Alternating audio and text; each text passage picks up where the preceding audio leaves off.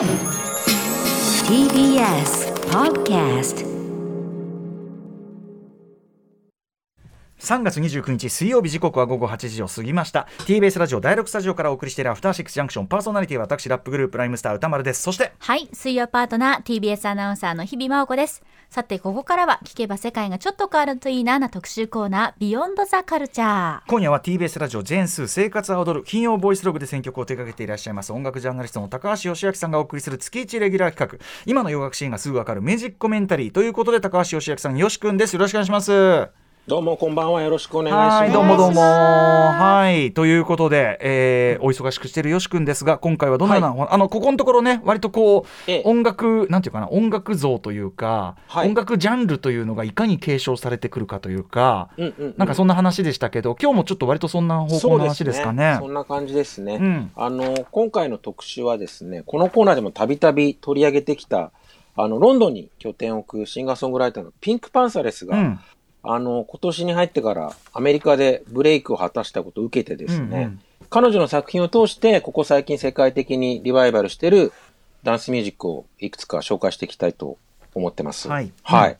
あのーピンクパンサレス2001年生まれなんですけど、うん自分の音楽をね、ニューノスタルジックって呼んでるんですよ。まあ、新しくて懐かしい。ちょっとデュアリパとかそういうのにもね、通じるよそうですね。んんフューチャーノスタルジック。フューチャーノスタルジックだね。彼女を出してましたけど、うんうんあの、ピンクパンサレスは主にドラムンベースとかお、ツーステップといった1990年代半ばから2000年代にかけてイギリスで、イギリスを中心に流行したダンスミュージックを新たに解釈したスタイルでうん人気を集めてるんですね。Y2K ですね、本当にね。まさに Y2K です。うん。で、ピンクパンサレスの登場以降、その Z 世代のアーティストを中心に、ドラムンベースやツーステップを取り入れた曲がめちゃくちゃ増えてて、うん。今めちゃ、すごい影響力ありますね。うん現行ポップミュージックの気分を象徴するアーティストって言っていいんじゃないかなとうんうん。思っていて、はいあの、1月に放送したあの K-POP のうん。今をときめく NewJeans の特集でも、うん彼女たちの Ditto と Oh My God のサウンド解説のリファレンスとして、それぞれに PinkPantheress の楽曲を使ったんです。ああ、そういや、そうだったか。ええうんうんなんで今回の特集はその1月のニュージーンズ特集と、あと先月2月のあのトワイスの新曲を切り口にしたアトランタベースの特集と地続きになっているところも。あるというか、まあトレンドのダンスビート3部作のはい。完結編として。聞いていただけたらとうんうん思います。しかもリはいバイバルアップデートっていうかね。そうですね。ことまですもんさにまさにね。。はい。うんうんはい。ということで、お知らせの後、えーピンクパンサレスを通じて、まあ、今流行ってる、じゃあ、どんな感じの音楽像なのかっていうね、うんうんえーツーステップとかね、えーそのあたり。そして、あの、後半はまたね、おすすめ新婦と、こちらも楽しみにしてますんで、はいよろしくお願いします。高橋義明さんです。後ほどよろしくお願いします。よろしくお願いします。After Six Junction. TBS ラジオキーステーションに生放送でお送りしているアフターシックスジャンクション。今夜の月間ミュージックコメンタリーは、イギリスのアーティスト、ピンクパンサレスの音源を通して、近年再燃しているダンスサウンドについて伺っていきます。ゲストは番組月1レギュラー音楽ジャーナリストの高橋義明さんです。よろしくお願いします。よろしくお願いしはいます。。ということで、早速解説お願いいたします。まずあの、じゃあピンクパンサレスのプロフィール簡単に紹介しますね。うん。えーピンクパンサレスはですね、ケニア人のお母さんと、えーイギリス人のお父さんを持つ、まあ、ロンドンに拠点を置く2001年生まれのシンガーソングライターです。うん。で、2018年に17歳で曲作りを始めて、えー2020年の年末にあの TikTok のアカウントを開設してから次々とバイラルヒットを飛ばして一躍注目を。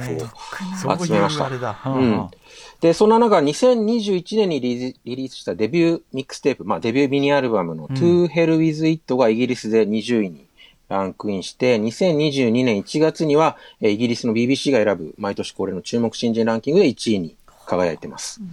で、去年にはですね、あの、映画ブラックパンサーワカンダフォーエバーのサウンドトラックに参加して、えー今年に入ってからは、えー今一番ホットなラッパーの一人である同世代のアイススパイスをゲストに迎えたボーイズ・ア・ライアパート2が、えー全米シングルチャートで最高3位にランクインする大ヒットを記録して、まあアメリカ進出もうん。果たしたという感じですね。うん。で、今回はそのピンクパンサレスの、えーこれまでの作品を通して今リバイバルしている3つのダンスミュージックを紹介したいと思います。えージャージークラブとドラムンベースと2ステップですね。うんこの3つ。で、まずは、えー現在大ヒット中の Boy's a Liar Part 2にちなんで、ジャージークラブから始めてみたいんですけど、あの、ジャージークラブは1月のうんニュージーンズの特集でも解説したんですけど、まあそのおさらいの意味も込めて改めて取り上げたいと思います。はい。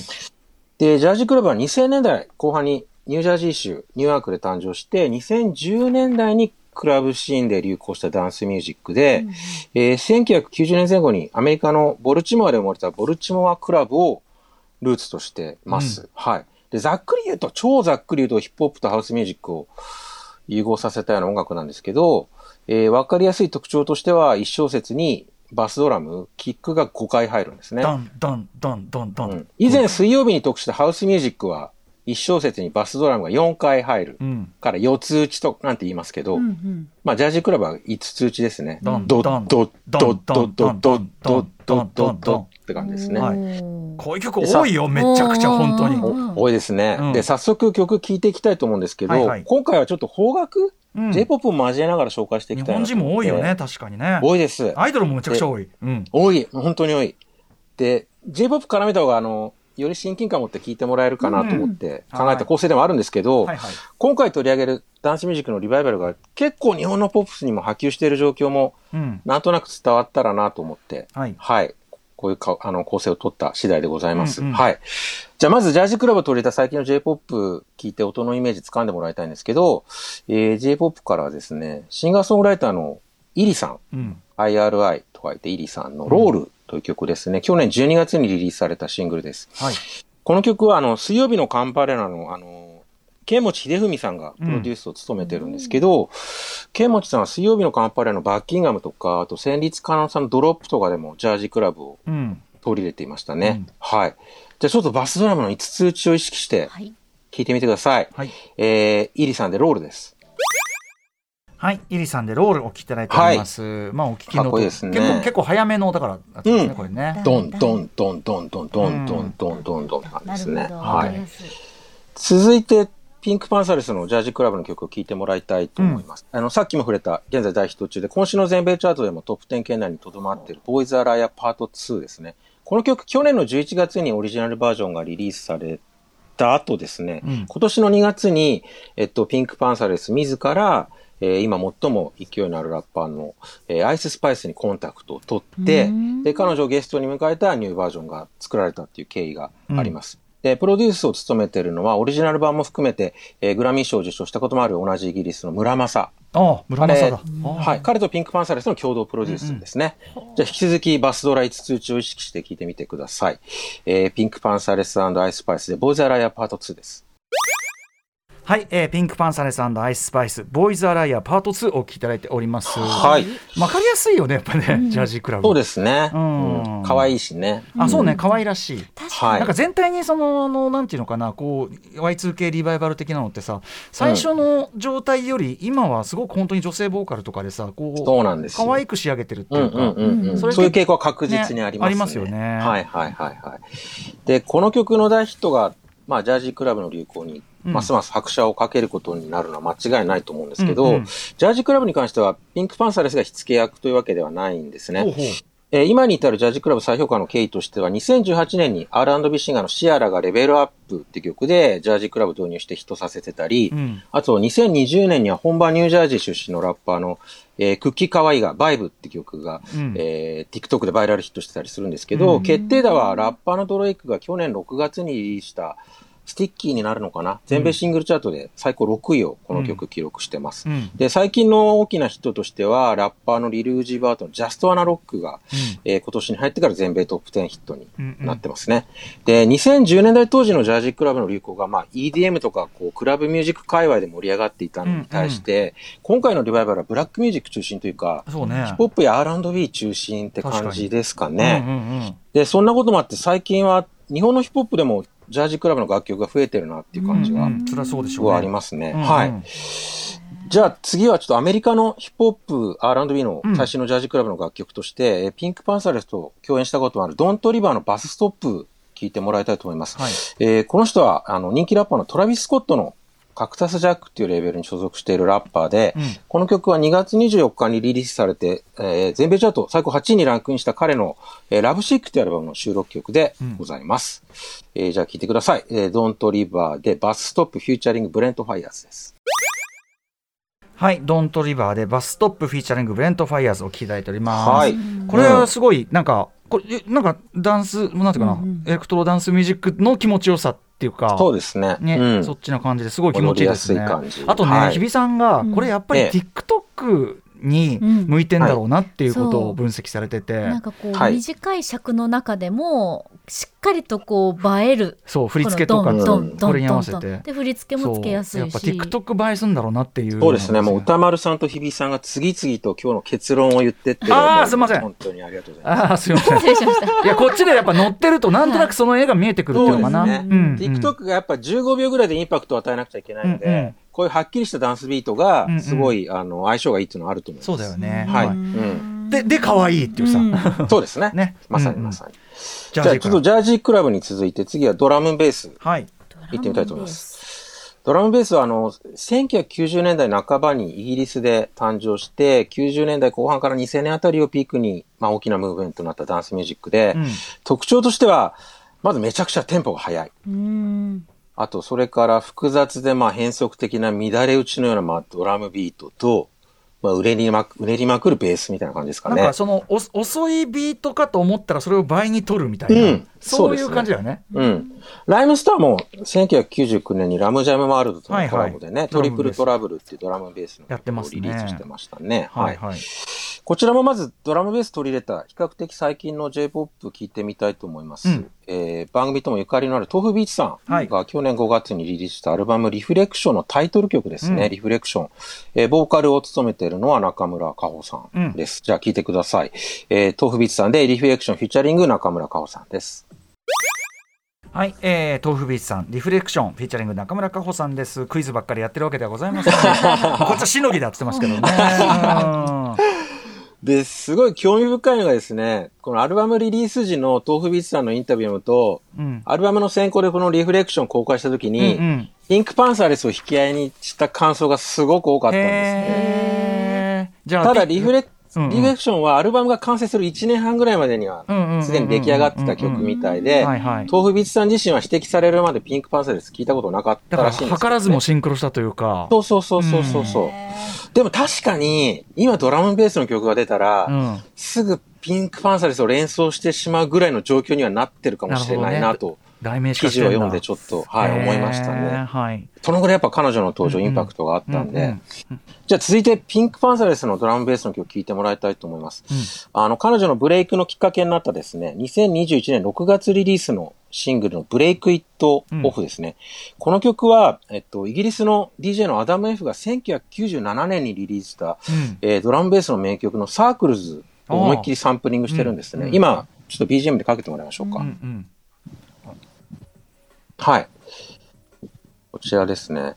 ただですね、あの、往年のドラムベースの名曲を引用してはいるもののですね、うんピンクパンサーレスが打ち出したドラムベースは90年代当時のドラムベースと大きな違いがあるんですね。うんまずかつてのドラムベースは当然やっぱダンスフロアで使われることを想定して作られてるから、まあ7分とか10分とかうんうん長尺のものが多かったんですよ。うんそれに対してピンクパンサーレスの曲はもう圧倒的に短いんですよ。うんううん。んこれから聞いてもらうブラブレイクイットオフは1分35秒です。短っ。で、ピンクパンサーレスの曲は軒並み1分台。長くても台2分30秒ぐらいですね。それもすごいはい。なるほどね。やっぱじゃあ TikTok15 で秒まさにです。これもさっき日比さんが指摘された通りで、TikTok での使い勝手の良さ、うん。共有しやすさを重視して作られてる。んですね。時代だ。うん。で、彼女は曲の断片的なアイデアが思い浮かんだら、それを TikTok に投稿して、うん。リアクションが良かったものを曲にして形にあしていくみたいですね。なるほどあね。そうそうそう。で、ピンクパンサレス自身自分の楽曲を家で聴くのに許容できるドラムベースっていうふうに コメントしていうんうんて、うん。要はダンスフロアっていうより、うん。ベッドルームポップスとしてのうん。ドラムベースというか、パーソナルな環境で聴くドラムベースはい。なんですようんうんうね。んあと、90年代の歌物のドラムベースが割とこう歌い上げ系のんソウルフルなボーカル乗せたものが多かったのに対しうんて、うん。ピンクパンサレスはドラムベースに囁くようなんアンニュイなボーカル乗せた点が新しかったね、それもやっぱりプライベート感ありますね。そうですね。でかい会場に響かせるっていうよりは。そう。うん。なんか、 ASMR 要素が高いと言いますかですね。その辺はちょっとビリー・アイリッシュにも通じるところが確かに確かに。近いんだ。気がします。うんうんジャうん。ンルは一緒なのに時代を超えて聞き方が全然違うってすごい面白いですうんね。そうなんですよ。で、ピンクパンサーは歌詞も内省的なものとかセンチメンタルなものが多くて、うん。やっぱりこれもパーソナルな環境で聞かれること、うん。まあ、ティーンとかもしくは同世代の主に女性リスナーに寄り添うことを目的として作られているところがあるんじゃないかとなるほどね。思います。はいだから彼女は単にドラムベース焼き直したわけじゃなくて、現代的に再解釈、再定義したような感じですかね。で、コアなクラブミュージックのイメージが強かったドラムベースに、今親しみやすいポップミュージック、ポップなイメージを与えたような感じかな。あと、彼女のこの曲って結構ザ・ウィークエンドとか、うん。フランク・オーシャン以降の結構そういうアトモスフェリックな、うん。あの、浮遊感のある R&B ともめちゃくちゃ相性がいいかなっていう確かに。気もしてて、うんうんこれってやっぱ先月に特集したそのマイアンベース、アトランタベースの変遷にもすごい共通してるんですよね。うんうんで、今ではアメリカでもあの人気ラッパーのドージャーキャットがオフィシャルでドラムベース仕様のリミックスをリリースしてるようなうんうん状況になってきてます。なんかドラムベースのこの疾走感みたいなものが、なんか違うニュアンスでねそうですね。ね聞こえるもんね、うん。もっと熱い感じだったんですけどね。そうだよねそうだよねなんかそうだよ。よね、でもそれ、うんなんかそれがふわーっとこう部屋の中で心地よく漂って、そのなんか思考はスピードが速いんだけどみたいな、うん。ねなんかそんな感じだねなんかすごいでもパーソナルな時代っていうか、う。うんん、なんかすごくこここの子がそれぞれいてっていうなんか、今っぽいイメージですねそれねすごくね、うんうんじゃあちょっと聞いてみましょうかね。はい。えーピンクパンサーレスでブレイクイットオフです。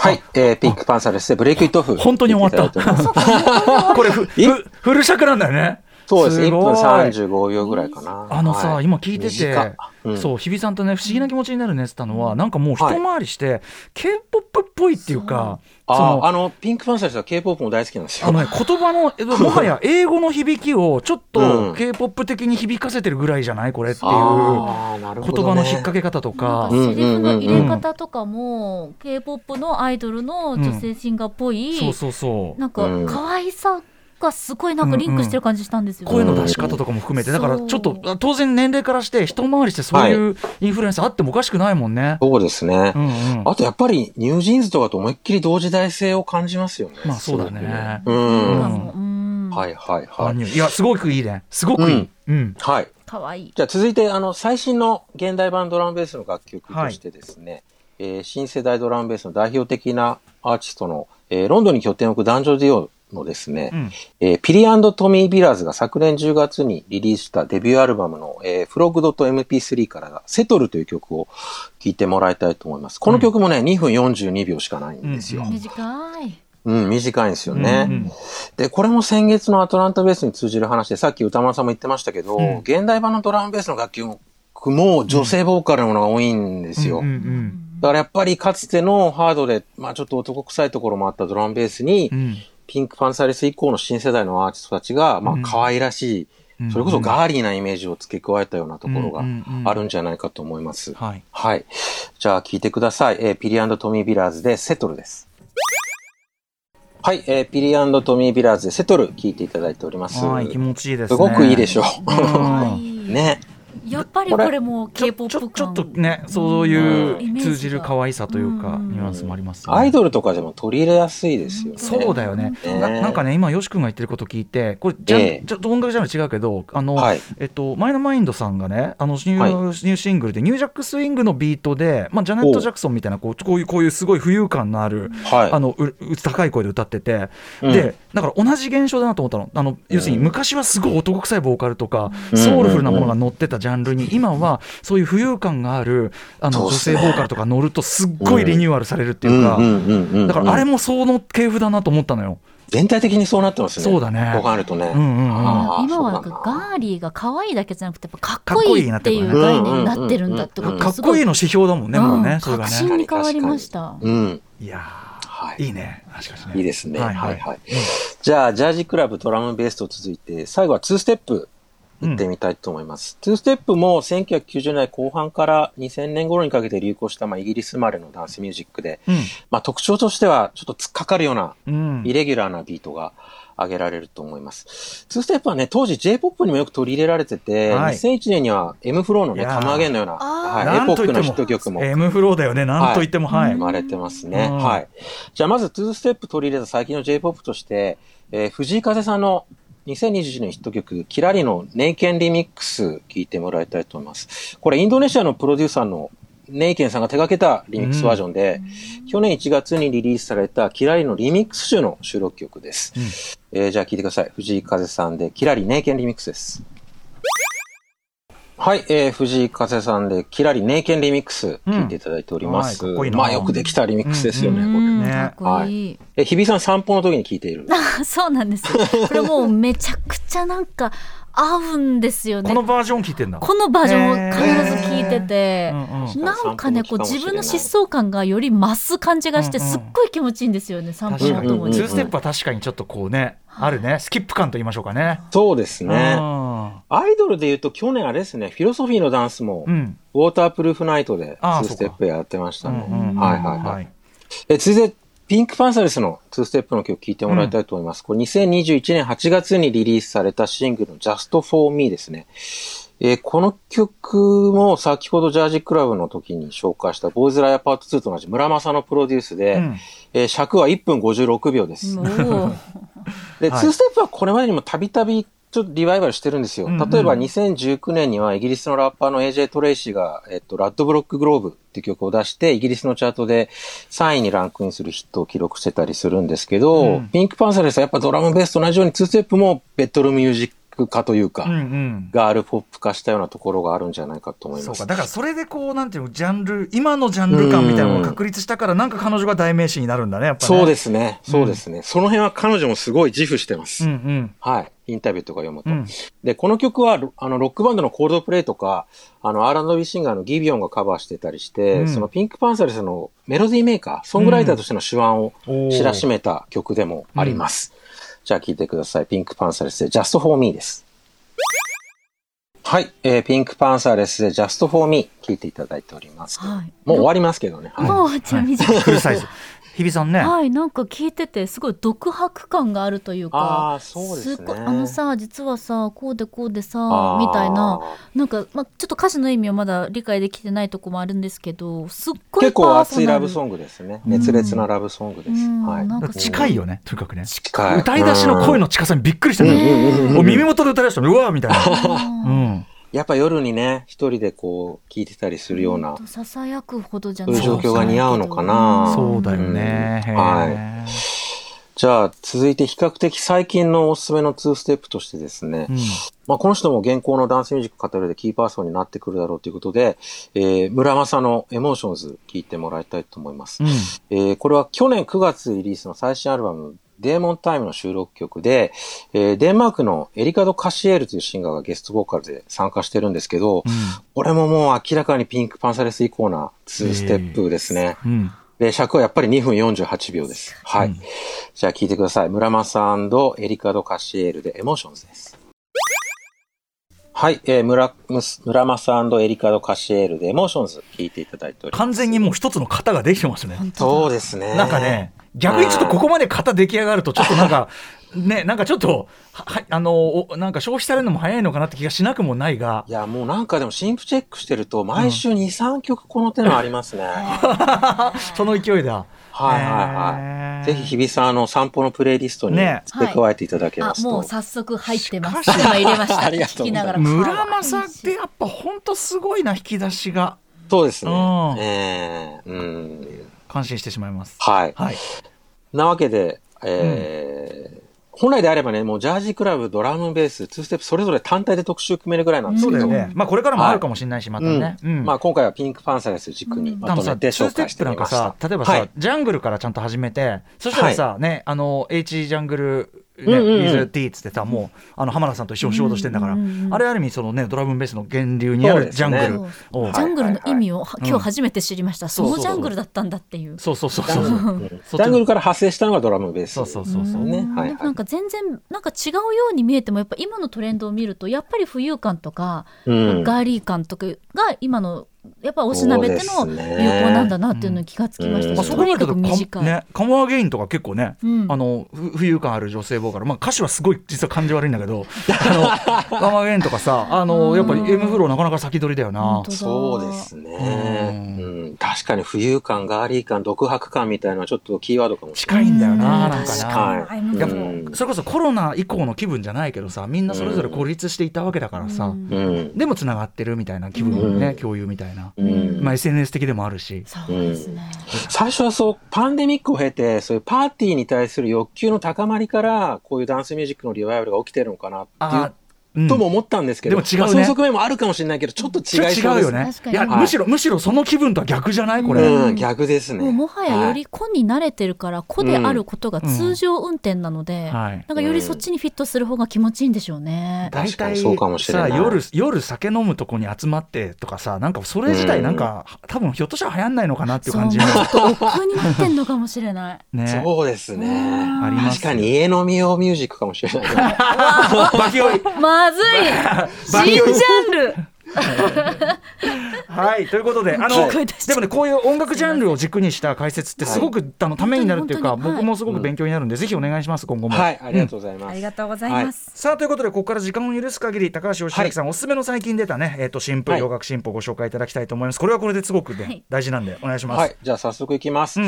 えー最初はジョーダンワードの、えー FAMJAM4000 です、えー3月3日リリースのデビューアルバムフォワードの収録曲です、うん。えージョーダンワードは2017年にデビューしたセントルイス出身の R&B シンガーで、もともとダンサーとして活動してたんですって。うん。で、2018年にはあのビヨンセの伝説のこちらのステージにも立っているそうですね。あで、この曲は、まあ、スティーブ・レイシーを彷彿させるローファイなスムーズファンクみたいな、ーあーそんなん好きよ、はい。そんなん好きよ、うん。うん。はい、じゃあ、ジョーダンワードの FAMJAM4000 を聞いてください。はい、えー、ジョーダンワードでファムジャム4000と聞いていただいて日比さん日比さんのですねもうあの最高マークが出ましたね、はい。あ、ハートサインを何度も出ましたもううん指あとあとあのなんちゃっておじさんみたいなポストで、はいま丸。これもハそれもハートマークです。ハなんちゃっておじ。さんってなんちゃってじゃないですね、はい昭和じゃないんですね、はい。ハートマークです。いやすげえいいよ。これはいいです。最高これはいい。はい。これです。はいありがとうございます。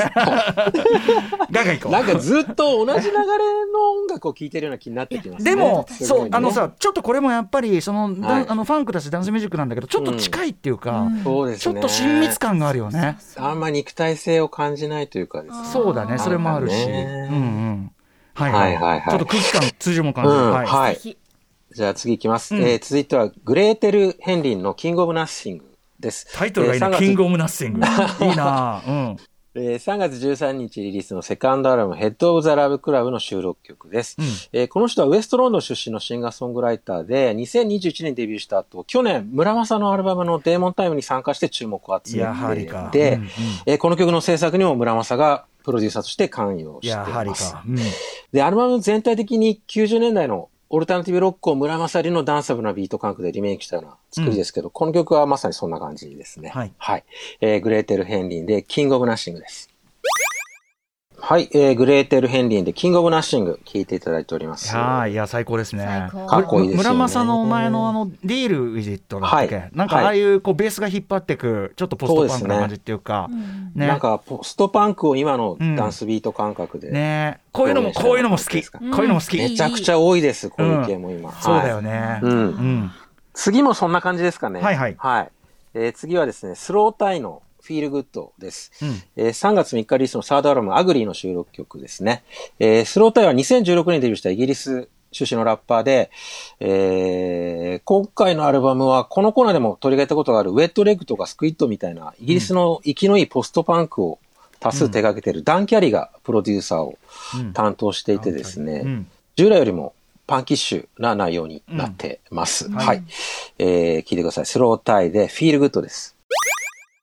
はい、スロータイでフィールグッドを聞いていただいております。かっこいいな。かっこいいですね。うんはい、いいですね。うん盛り上がりますね。はいなんかこれ褒め言葉として受け取ってもらいたいんですけど、なんか気だるい地下鉄の乗り換えの時とかで聞きたい 頑張れる気がするいいですね。はいちょっとちょっとそのあのやっぱ俺ら戦うモードもあるからねパンクだから。うんうんうんうん、うんちょっと負けるかって感じもある行くっきゃないみたいな時に聞きたい、うんうんうん確かに。次の曲も結構あの、妄想を刺激するタイプの曲だと思います。おはい大好き、次はですね、ロイヤル・オーティスの Sofa King という曲です。えー3月3日リリースの最新シングルですね。えーロイヤル・オーティスは去年8月のこのコーナーでも取り上げてます。